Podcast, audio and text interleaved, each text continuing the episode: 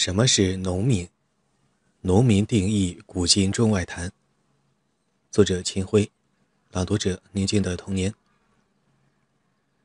农民与农业者。什么是农民？这还用问？农民就是种田人呗。然而好像没那么简单。比方说，如今连小学生也知道，我国人口占世界人口的百分之二十二左右。可是，我国的农民占世界农民总数的多大比重呢？笔者至今没有在任何统计手册上见到过这个数据，而且可以肯定，即便谁给出了这个数据，也很难令人信服。这是因为，无论在中国还是在世界上，农民定义都是模糊而旗见分出的。麦天书在电视系列片《中国农民》脚本中，一开场就安排了“什么是中国农民”的问题。据说被问者是言人各书，莫衷一是。其实，何止中国农民，外国农民亦然。何止社会各界农民问题的专家研究者亦然。著名英国人类学家莫里斯·布洛克在一九八三年指出，人类学界在议论究竟什么是农民时，面临着巨大的困难。一些国外权威工具书的农民词条更把这种困惑反映得淋漓尽致。很少有哪个名词像农民这样，给农民社会学家、人类学家和经济学家造成这么多困难。什么是农民？即使我们把地域只限于西欧，时间上只限于过去的一百年内，这一定义问题依然存在。各学科的研究者使用的农民定义与概念都是广泛的、多种多样的。西方自六十年代下半叶农民学研究兴起以来，关于农民定义问题的辩论久盛不衰。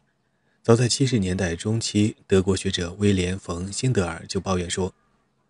关于如何定义农民的论战已经拖得太久了，以至于不少人认为继续此种讨论纯属浪费时间与精力。但他也看到这个问题事实上无法回避。这一论战事关农民研究的未来，因此讨论还将继续下去。一直到了九十年代，什么是农民似乎仍然是一个问题，以至于英国农民学家 T. 沙宁在一九九零年出版的一本颇有影响的著作，题目便叫。定义中的农民，什么是农民的问题？为什么如此缠人呢？因为无论在研究中还是在日常生活的语境中，人们谈到农民的时候，他们想到的都并不仅仅是一种职业，而且也是一种社会等级、一种身份或准身份、一种生存状态、一种社会乃至社会的组织方式、一种文化模式乃至心理结构。而且一般的说，社会越不发达，后面这些含义就越显得比“农民”一词的职业含义重要。而偏偏当代的农民研究又主要是以不发达社会或发达中的社会为对象的，因此“农民”一词的职业以外的含义就更为突出。例如，当代发达国家只要国民经济中仍有农业这一成分，不管其比重以多么小，就必然有相当数量的以农为业者。而且在大多数情况下，他们都符合我们过去的某些理论所描述的小农核心特征。他们都是既非雇主也非雇工的个体农业经营者。就经营单位而言，似乎仍属小生产而非大生产。但是学术界既已认为这些国家实现了农民的终结，已不再有一个农民阶层，社会上也不再把他们的农业从业者称为农民。无怪乎一次，笔者向一外国同行介绍《中国农民》杂志时，会引起他的惊奇。中国农民，你们国家还为农民出版杂志吗？为什么不？贵国难道没有农民杂志吗？不，我们那里没有农民。那么，你们那么多的出口农产品是从哪里来的？是我们的农业者 （farmers） 生产的啊。中国农民。Chinese peasantry，你们的杂志为什么不叫中国农业者 Chinese farmers 呢？其实，farmer 一词在我国也常被译作农民，但在英文中，它的语感与 peasant 大有区别。它只有职业含义，而没有身份、等级等含义。我国一些文献也常把它译作农场主，但农场主这个名词在我国的语境中，往往容易产生别的联想。我国公众还不太习惯于使用“家庭农场”这一概念，因此我觉得还是译为“农业者”好些。美国的种田人是农业者，他们已不是农民。把 American farmers 译作美国农民，已近乎误译，而是公民或市民社会中选择了务农作为职业的那些人，正如其他公民选择了做工、经商等其他职业一样。然而，在一些不发达社会里，不仅种田人是农民，就是许多早已不种田的人、住在城里的人，也被认为具有农民身份。如本世纪初英属印度的孟加拉地区，绝大多数下层的非农职业人口都自认为。也被认为仍属于农民，因为他们不仅都是种田人的兄弟、儿子或孙子，而且他们的家内习惯与生活准则也与农民无异。调查还表明，当地农民自己对什么是农民的回答，也更多的与地位而不是与职业相联系的。在这一点上，恐怕我们中国人应当是最有体会的了。举例而言。有数据显示，目前在北京市谋生的所谓农民工中，有三分之一以上实际上是走出校门便进城闯世界的乡村青年。他们中很多人连一天农活也没干过，然而别人和他们自己都把他们看成在京的外地农民。相反的，笔者十五岁以后曾在农村插队务农达九年多，但不仅现在绝不会有人称笔者为农民教师或农民职员，如称农民工那样，就是在当年。不管你主观上如何努力与贫下中农相结合，知青与农民在人们心目中仍然是两个概念。谁若竟不懂这一点，他就会欠下还不清的孽债。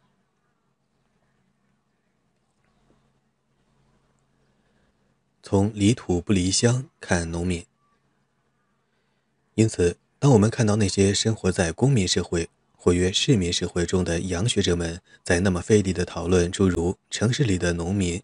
Peasants in cities，农民社会里的非农民；non-peasant in peasant societies，这类深奥的概念时，或许可以为东方的智慧感到自豪。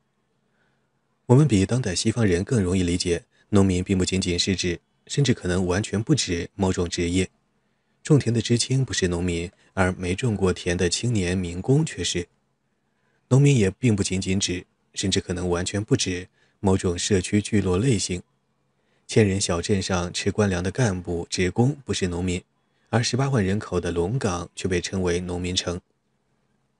山散洞里的三线工人不是农民，而过去的城关公社社员，现在居于城关的农业人口却是。换句话说，农民与非农民的界限，在我们这里既不是在种田人与不种田者之间，也不是在大型聚落、城市。与小型聚落、乡村之间，而是在两个世袭或准世袭的身份等级之间。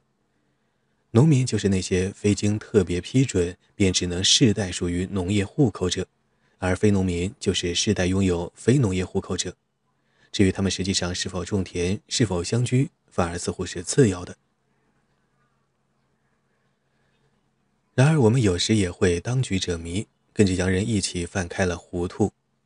就拿离土不离乡这个现象来说吧，一般洋人对此难以理解，对农民工人、农民企业家和乡镇企业，说明不是建在乡镇上的企业，这类词组也不知所云。于是我们的论述者便纷纷而至，赞之者认为这是克服了城市病的独特现代化道路，疑之者担心农闲务工、农忙种地会招来农业兼业化之弊，更有人把这当做一个文化现象。认为我们这一套很多国家都想学，但是他们学不去，可见东方文化之绝妙处。其实离土不离乡，并不等于进厂不进城。我国过去山散洞立的三线工业，应当说是不进城的典范。但农民招工去了那里，绝不会被认为是离土不离乡。乡镇基层的各类吃官粮的公职人员和地质、水文、石油、铁路等行业的业外从业人员中，不乏农民出身的，但他们也不会被认作离土不离乡者。相反，许多被公认为离土不离乡的农民企业，如著名的山东牟平西关明珠、新毛里总公司和浙江永康河头的企业群，都是由居住在城关的农业人口所办。换句话说，他们在没进厂以前，早就进城了。另外，离土不离乡不等于工农或商农等等兼营。农民兼业化在世界许多国家广泛存在。我们的东邻日本就有百分之八十七的农户是兼业农户，其中多数还是农业已成副业的第二兼业农，这一比重远较我国为高。但人们从不认为这叫离土不离乡。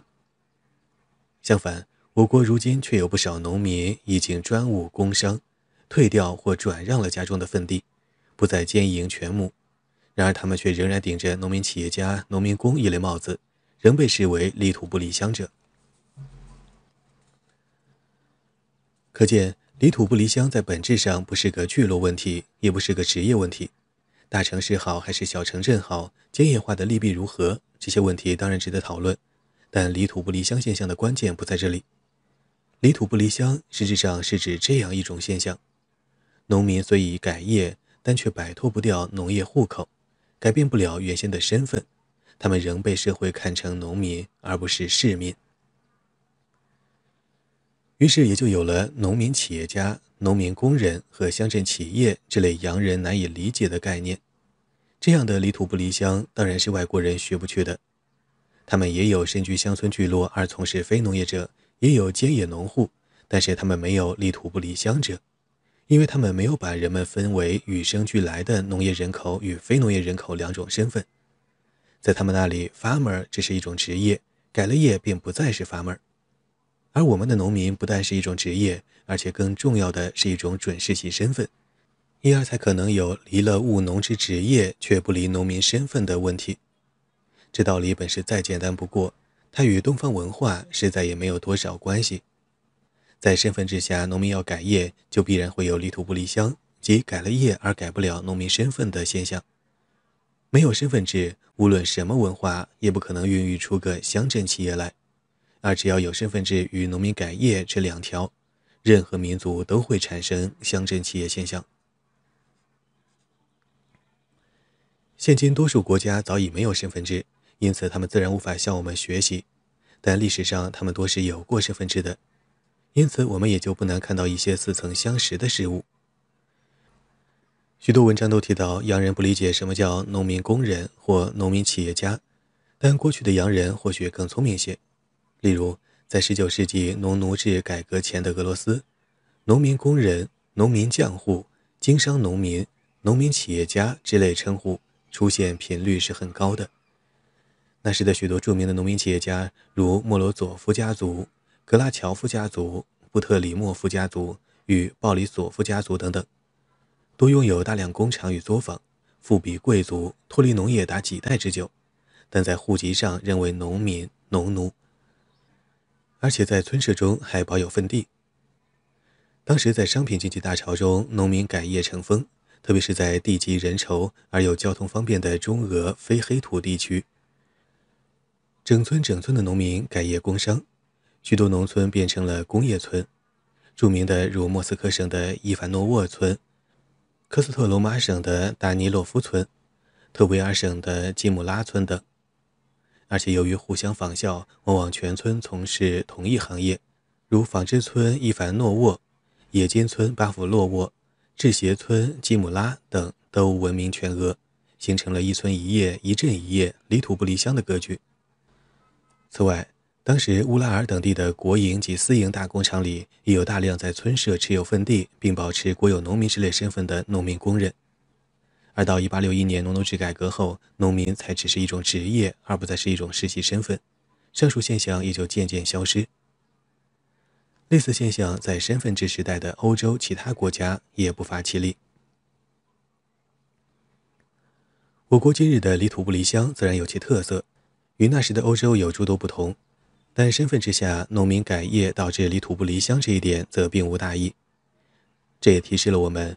我国目前语境中的农民概念与发达国家的农业从业者之别，不能只归之于东西方文化之别，更不能只归之于技术水平与经营水平之别。作为公民自由职业的 farmer 与作为身份等级的农民，分别代表了两个历史时代，而后者基本上是与西语中作为前现代社会或发展中社会概念的 peasant 对应的。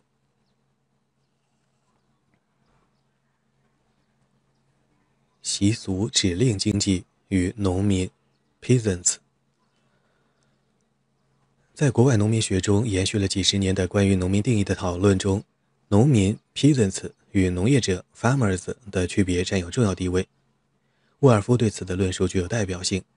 他认为，农民的主要追求在于维持生计，并在一个社会关系的狭隘等级系列中维持其社会身份。因此，农民就不像那些专门为满足市场而生产，并使自己在一个广泛的社会网络内置身于地位竞争之中的耕作者。因为他必须固守传统安排。相反的，农业者 （farmers） 则充分地进入市场，使自己的土地与劳动从属于开放的竞争，利用一切可能的选择，以使报酬极大化，并倾向于在更小的风险基础上进行可获更大利润的生产。当然，这样的划分并不是没有意义的。以 S. 塔克斯、S. 波普金等为代表的学派就认为，农民 （peasants）。同样具有经纪人的理性，即具有追求代价最小化与报酬最大化的动机。在这一点上，农民不仅与 farmer，而且与最精明的资本家也没有本质的不同，哪怕他们的资本小到只有几便士。他们的著作因此以“理性的农民 ”（The Rational Peasant） 便是资本主义 （Penny Capitalism） 为醒目标题。不过，看来这样的挑战并不是不可回避的。因为那些论证农民经济的非理性特征，或曰道德经济、爱与怕的经济及习俗指令经济特征的学者们，并不是从农民作为个人是否具有经济理性动机出发的。相反，他们恰恰试图论证传统农民社会中以共同体为本位，个人只是共同体的附属物，因而传统农民经济是不以个人权利为基础的。换句话说，即便那时的农民作为个人，却如资本家一般精明。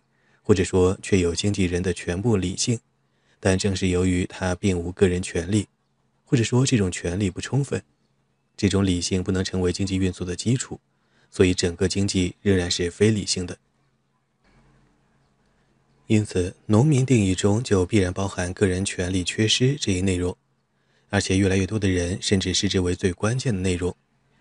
比诸如自给自足、家庭经营、对自然环境的依赖等人们常提到的内容还要关键。它不仅被看作是农民与现代的农业者之间最根本的区别，而且被看作是农民与更为古老的出民或部落民之间的最根本的区别。正如 E.R. 沃尔夫所说：“人们已习惯于把服从上层国家专制的乡村人口与生活在这种政治结构之外的乡村居民对立起来。”并以此区分农民与出民，前者是农民，而后者不是。而八十年代新版的不列颠百科全书的说法则更具有代表性。他对 “peasantry” 一词是这样定义的：以下引文：小规模农业生产者的一种亚文化群。农民 （peasant） 与其他农业生产者不同之点就在于，他要受外部权威的支配。这种使其整合于更大社会的方式，通常被认为是定义农民的标准。虽然有些作者在给“农民”一词下定义时，强调诸如自给自足或小规模生产等特征。在农民社会，生产手段的最终支配权通常不是掌握在主要生产者手里，生产品及劳务不是由生产者直接交换，而是被提供给一些中心重新分配。剩余的东西要转移到统治者和其他非农业者手里。这种权利往往集中于一个城市中心，尽管并非永远如此。以上英文。这个定义的核心是通过受外部权势支配而整合于更大社会的机制，也就是说，它不是如现代公民社会那样，在个人权利的基础上通过契约方式实现社会整合。而是在共同体的统治服从关系基础上实现这种整合的。权力依附型社会还是个性契约型社会，这是农民社会与包括农业者在内的现代公民社会的根本区别。其他诸如自给自足或小规模生产等特征都是次要的。不仅如此，由于在农民社会中存在着权力中心对产品及劳务的集中和重新分配。他甚至不可能完全自给自足，不可能真正由小规模单位及家庭自主经营。只是这种非自给自足性，并不表现为市场交换，而是表现为权力调拨罢了。显然，这样的定义与强调自然经济小生产的传统定义大有区别。例如，按传统定义，斯大林模式的集体农庄由于消灭了自给自足的小生产者，便可以说完成了农民的改造。然而，按新的定义，由于它强化了外部权势的支配，强化了权力中心对产品劳务的集中与调拨功能，所以它在消灭了农业者的同时，反倒导致了农民社会的空前强化。而这种体制的解体与家庭农场的兴起，才是符合农民的终结这一方向的。当然，这种定义与传统定义也有相通之处。因为自给自足的封闭性与产品劳务流动过程的超经济强制性都与市场交换机制不相容，所以二者都是与市场经济中的农业者相对立的农业社会的特征。事实上，无论中外的前近代传统社会里，自给自足的特征与权力调拨的特征却是同样鲜明的。因此，诺贝尔经济学奖得主 G. 希克斯认为。市场经济以前的传统经济形态属于习俗经济与指令经济的混合体。应当承认，这一论述比起过去关于自然经济的论述来更为符合前近代经济的实际。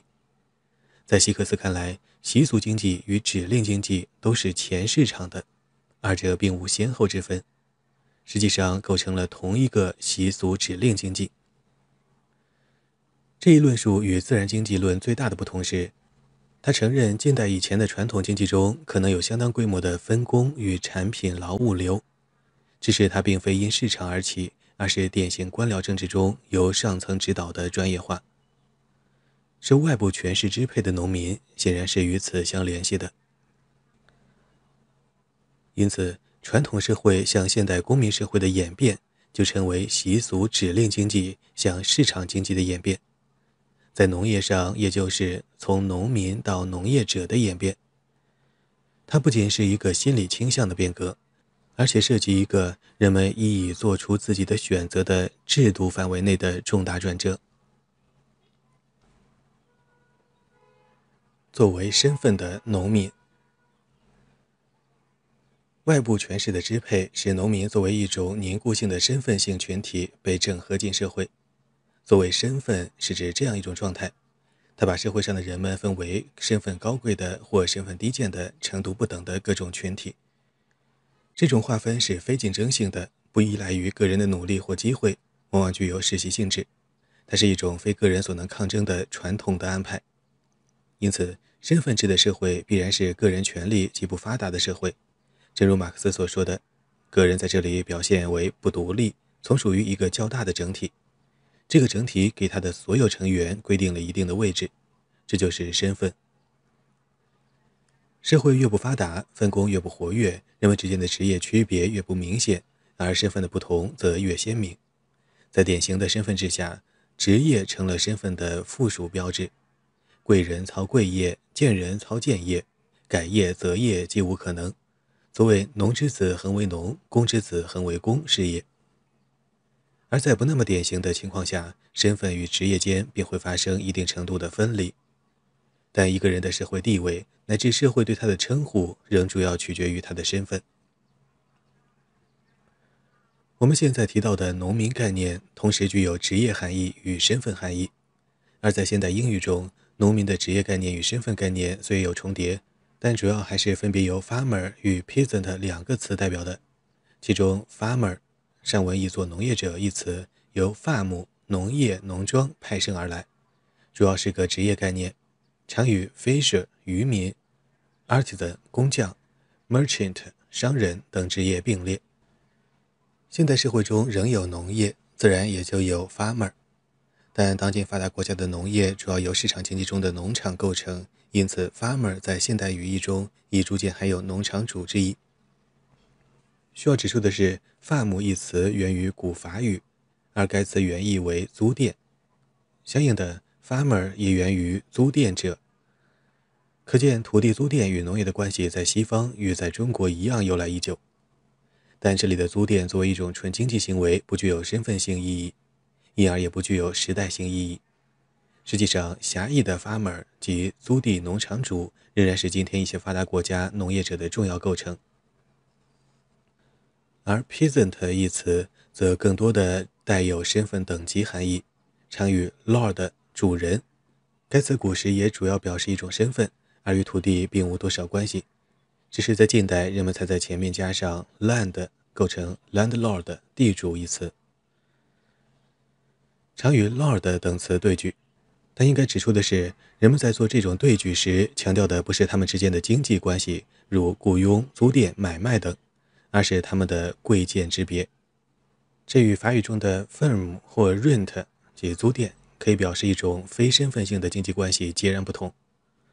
换句话说，一个 peasant 并不是因为他租了某个 lord 的土地或受雇于某个 lord 才成为 peasant 的，甚至并不是因为他从事农业才成为 peasant 的。正如当今美国的租地农业者并不是 peasant 一样。昔日欧洲的 peasant 也许并未与任何 lord 有过租佃或雇佣关系，甚至也许他并不种田。他成为 peasant 只是因为由于出身等原因，他天然的属于那个受外部权势支配的身份低贱者群体。只是由于那个时代的社会分工水平决定了低贱者们一般都只能耕田奉上而谋生，因此后来 peasant 一词便渐渐与农业发生了联系。但从原始词义而言，它本无农意，仅仅就是低贱的同义词。词源学的追溯表明，在历史上，peasant 这个英语词是古法语 peasant，今法语拼写为 p a y s a n 的英国化。peasant 一词又由古拉丁语 pagus p a g u s 派生。该拉丁词意为异教徒、未开化者、堕落者，带有强烈的贬义，与并无带有浓意的构词成分，因而古法语中的 peasant 一词也是对卑贱者的贬称。十三世纪的作品《躲开乡下人》把该词的六个词尾变化分别解释为村民、乡巴佬、恶魔、强盗、土匪与劫贼，而其整体变位则意为贱人、乞丐、说谎者、歹徒。废物与异教徒。英语中的 peasant 在18世纪做名词用时，表示一头畜生和一个粗野汉；做动词，即动词 to peasant，这是现代已经消失的用法。做动词用时，意为附庸与奴役。直到现在，一些大型英语词书还收录了 peasant 一词现已废弃的词义，流氓、坏蛋之类。当你在旧时作品中看到这句并非指乡下人的话，“I will predominate over the peasants” 时，不要理解为我将统治这些农民，而应理解为我将统治这些流氓。显然，peasant 在这里与其说是一种职业，不如说是一种低下的身份与出身。不仅英法语如此，其他欧洲语言也有类似现象。古俄语中，农民被称为斯梅尔德，此词由动词发臭变形而来。古波兰语称农民为 cham，c-h-a-m，原指神话中与贵族族员不同的野蛮人，含有粗人与杂种之意。近代俄语中用以表示农民这一概念的词汇主要有两个，其中前者最常用。该词最早在历史上出现于1391年东正教大主教基普里安为康斯坦丁寺院写的著名法规中，本意为基督教徒。法规规定，组成为教区的教徒们必须为教区的象征康斯坦丁寺院付劳役并纳贡。在当时，这些教徒自然主要是务农的，于是此后的历史进程中，这一称呼便渐渐转移为负有依附义务的乡下人、农民的专称了。另一个词的词根意为汉字大老粗，带有轻蔑意，后转译为身份低下的乡下人、农夫。它作为官方正式户籍用语的职业含义，一直不如身份含义突出。一直到19世纪初，俄国城市工人在户籍上仍与务农者一样登记为农夫，以与贵族、僧侣等其他身份者相区别。甚至在农奴制改革废除了法律上的身份等级后，长期的习惯仍使得许多文献把工人与农民都统称为政治农夫，或把工人称为灰色，指其工作服颜色灰色农夫。这种称呼当然也是就其身份含义，而不是职业含义而言的。一八六一年农奴制改革，正式名称叫农民改革。之前，俄国农民主要由农奴组成。俄语“农奴”一词，其词根意为器具，即可立器买卖的人。任人买卖的人当然是奴隶身份。然而，“农”之意则为该词本无汉译所加。日文著作中，这个词多译为奴隶，可见此词本来也只有身份意义，而没有职业意义。在农奴制时代的俄国，表示基督徒意思的农民与表示器具意思的农奴二词通常通用。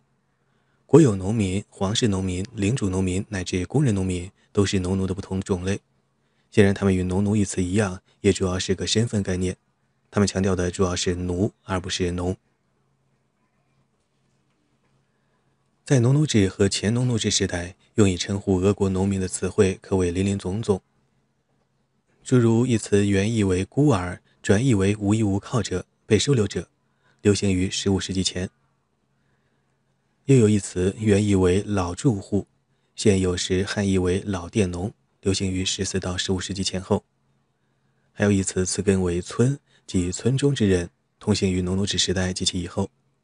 还有一词词根同上，原意为村居者。另外一词意思为欠了银子者，现有人汉译为银债农。还有一词原意为利器，指委身于人的依附农。还有一词意为对半分成，现一般汉译为分成农。另有一词意思为与周围环境分开的人，指半依附者，现或汉译为半自由农。还有一词意思为黑色的人，所谓黑色的，即需纳赋税的下等臣民，亦与白色的及免税的贵族相区别。还有其他词如下等人、奴仆等等。不难发现，所有这些词汇的词根、构词成分及词本身的原意都没有涉及农业、种植业之类的含义，而只是强调被指称者的低下身份。汉以佃农、分成农、银债农等的“农”字都是一时所加。近现代一些与农民有关的词也是如此，如传入我国后产生极大影响的“贫农”，俄文原意穷人；“中农”，俄文原意中等人；“富农”。俄文原意“吝啬鬼”这一组词汇，其俄语原词都没有含“农”意的构词成分。尤其有意思的是，“吝啬鬼”这个词，它的原意为拳头，又由攥紧、抠门而转译为吝啬鬼、守财奴、暴发户，在19世纪时成为带强烈贬义的骂人的话，用于骂那些身份卑微而弄潮于市场、竞争爆发起来的，类似今天所谓“倒爷式”的人物。初时，它并不专用于农村，因此该词被固定的汉译为富农后，便出现了这样古怪的译文：城里的富农、城乡富农阶级之类。但也许是因为俄国农民的身份特别卑微，因而他们中的暴发户也特别扎眼的缘故吧。从19世纪末的民粹派文献开始，这个词被越来越多的用以指斥农民中的倒腾买卖者，从而逐渐形成了富农的概念。总之，俄语中与农民有关的这类词汇，本不是指与务工、经商、游牧等相区别的一种职业，而是指与上等人相区别的一种低下的依附地位。只是到了近代，尤其是农奴制解体后，强调职业含义而不是身份含义的该词，词根为土地耕作，可译为农人；还有另一词，词根为土地，指种地者等称呼才流行起来。农与民，传统中国的农民概念，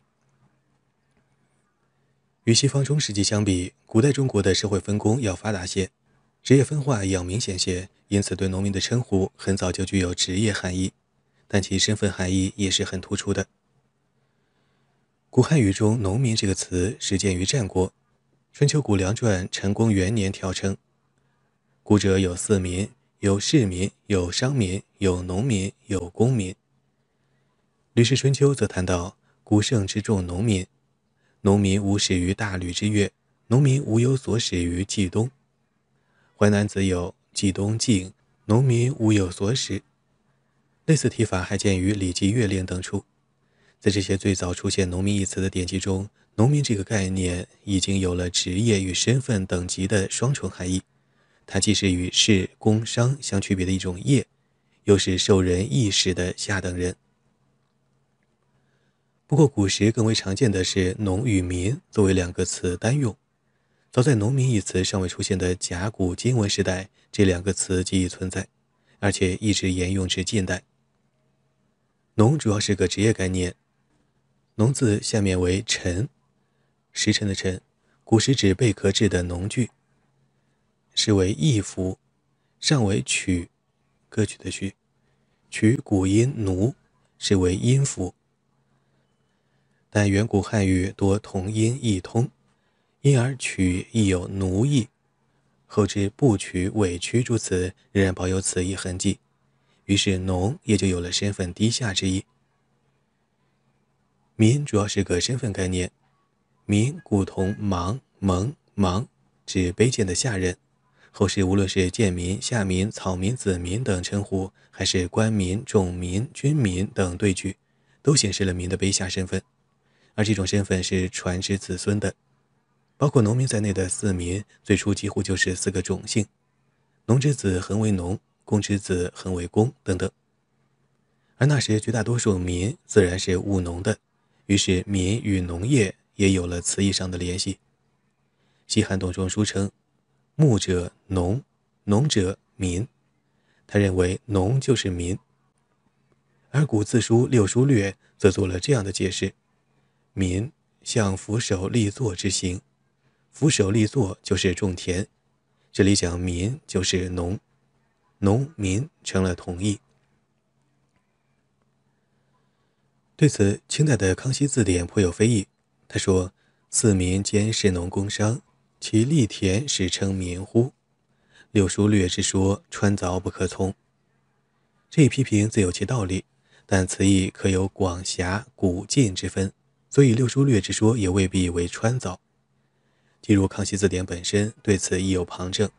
该书“蒙”字条曰：“耕亦曰蒙，而古时蒙与民通。”这里是卖萌的蒙。这是字典也提到的。其引说文曰：“民重蒙也，言蒙而无实也。”又蒙，即蒙之迟迟的蒙。说文民也。《诗经》注书作“盲”，“盲”与“盲”通。又《汉书·刘向传》“民蒙何介冕”字条注曰：“蒙与盲同。”可见古时民、蒙、蒙皆训盲。这个“盲”也作“蒙”，左边一个田，右边一个死亡的“亡”。而盲就是身份性的农奴，如《周礼》地官随人曰：“凡至也。”以夏季治忙，以田里安忙，以月昏扰忙，以土宜教忙，稼穑以利除兴忙，以食气劝忙，以将子任忙。郑玄注曰：“便民也忙，意外内也。忙由蒙蒙无之貌也。”这个忙也读蒙。可见，尽管从广义近义而言，民为士农工商之总称。但从狭义古义而言，民蒙蒙本同忙，指务农的下等人。他们在田边忙碌，俯首立坐，而被上等人视为蒙蒙无知、蒙而无识的贱者。他们以凝固的身份被置于公社之中，置之以下祭，安之以田里，教之以土仪，劝之以食器，任之以姜子。于是民便特指身份性的种田人。直到后世民的概念广义化之后，上述民的狭义仍然处处可见。如农时被称为民时，农事被称为民事，农兵称为民兵，农具被称为民用，农业被称为民工等等。这个“工”是成功的“工”。最明显的是，在户口管理上，直到明清时仍把农籍单称为民籍，而别于军、商、将、造、渔之外。明代有军、民、将、造、盐户诸色户籍，皆世代相袭，不得更易。明时的屯田有军屯、商屯与民屯之别，清代亦然。清会典卷十七户部称：“凡民之住于籍，其别有四：一曰民籍，二曰军籍，三曰商籍，四曰造籍。凡民之别，有民户，有军户，有将户，有造户，有渔户。这里所谓非军、非商、非将、非造、非渔的民籍、民户，是专指农籍、农户而言。农者民也，民者农也。职业概念与身份等级概念在此混而为一了。作为受外部权势支配的身份性群体，传统中国社会中的农民受到历代的国野壁垒、士庶壁垒、身民壁垒及官民壁垒、贵贱壁垒和城乡壁垒的束缚，远远谈不上像当代发达国家的 farmer 那样成为公民、自由职业者、农业者。西周景田指公社下的国人与野人的种姓式划分，姑且不论。就是晚至明代，农民的身份性仍然十分明显。不要说军民将造这类户籍身份世代相袭，最以变异，就是在民籍范围内自由迁徙择业，也有重要桎梏的阻挠。弃故乡而不听召回，住他居而不从约束，是要受官府制裁的。山禁、海禁、矿禁、盐禁、茶马禁是重要的国策。明初甚至曾出现过派几十万大军查户口的大军点户之举。除了因灾荒战乱引起的流民问题外，明朝时期已经出现了因比较收益差距而形成的农民迁徙改业现象，即不特为流补给，是所以利之，利之所共区，谋求生理，结党成群，日新月盛。的流民群，而官府则视之为盐枭、矿盗、山贼、海寇，必欲消灭之而后可。流民运动与政府驱民为农的企图形成对立，成为明朝社会动荡的重要因素。因此，尽管中国传统社会与近代以前的西方乃至俄国有着巨大的文化差异，但其经济基本上都属于习俗指令经济范畴。传统中国农民也同样是受外部权势支配的 peasants 类型社群。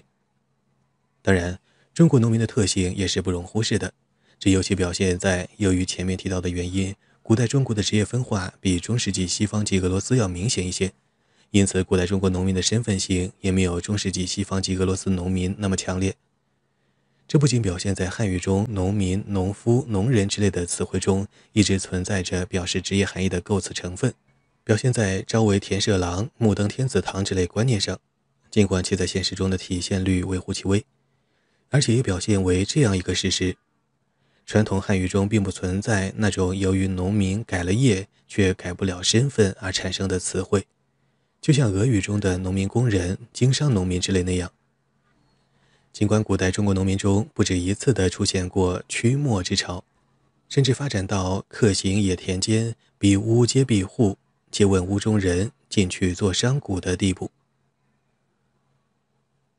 显然，传统中国农民所受的身份性束缚，不像西方的 peasant、俄国的农奴那样严厉。这可能正是中国当时比处于黑暗中的中世纪欧洲更为发达、更为文明的原因或结果之一。遗憾的是，到了本世纪中叶以后，由于种种原因，我国社会的身份性色彩反而空前的增加了。当发达国家已经实现了由农民到农业者的过渡，绝大多数发展中国家也在城市化的同时，使农民的传统身份性不断减弱之际，我国却在强化指令经济、抵制城市化的同时，把城乡之间的身份壁垒加固了。农民被牢牢地束缚于土地上，既难于改业，更难于改变身份。于是，我国在技术意义上取得了工业化的长足进展的同时，农民却成了比传统农民还要农民的身份性群体。直到改革时代，这种状况才得以改变。如今的农民已经有了改业的权利，这无疑是重大的进步，但他们的身份却还一时难以改变。于是，我们便看到了在某种意义上与19世纪俄国有些类似的现象：农民工人、农民企业家等等。但随着改革的深入，随着指令经济向市场经济的过渡，农民身份迟早将成为历史。到那时改了业的农民将离土又离乡，而不再是农民；仍然从事农业的人们则将离乡不离土，成为公民社会中的农业者，也不再是农民了。说明这里“离乡不离土”有一条注释。本文把是否离乡不是理解为是否离开某个聚落，而是理解为是否脱离某种身份。理由一如前述。究竟什么是农民？作为与西文中 peasant 相应的概念，本文认为这个问题应当这样回答：农民就其本来意义而言，应当是农业社会及前工业社会中最庞大的一个身份性群体。他们是习俗指令经济及前市场经济中的劳动者，一般从事农业，但也不尽然。由于缺乏个人权利，他们受外部权势支配，并因此被整合入社会，从而非竞争性的接受共同体的传统安排，往往是世代相传的安排。他们一般自给自足，但也卷入了某个权力中心的产品劳务集中分配体系。他们一般是家庭经营，但这种经营权与他们其他的个人权利一样，并不受把他们整合进社会的外部权势或权力中心的尊重。一般的说，在前工业社会工业化的过程中，随着传统社会向市民社会、习俗指令经济向市场经济的转化，这样的群体也将消失。其中的成员如果没有因产业结构升级而离开农业的话，至少也将脱离农业社会的身份性共同体，而成为市场经济中的自由职业者，即农业者。但是，由于技术进化与社会关系进化，产业结构升级与社会整合方式的升级不一定同步，因此，在一个从产业与技术角度看以非农业社会的社会中，存在着庞大的身份性农民群体也是可能的。但无论如何，它不会永远如此。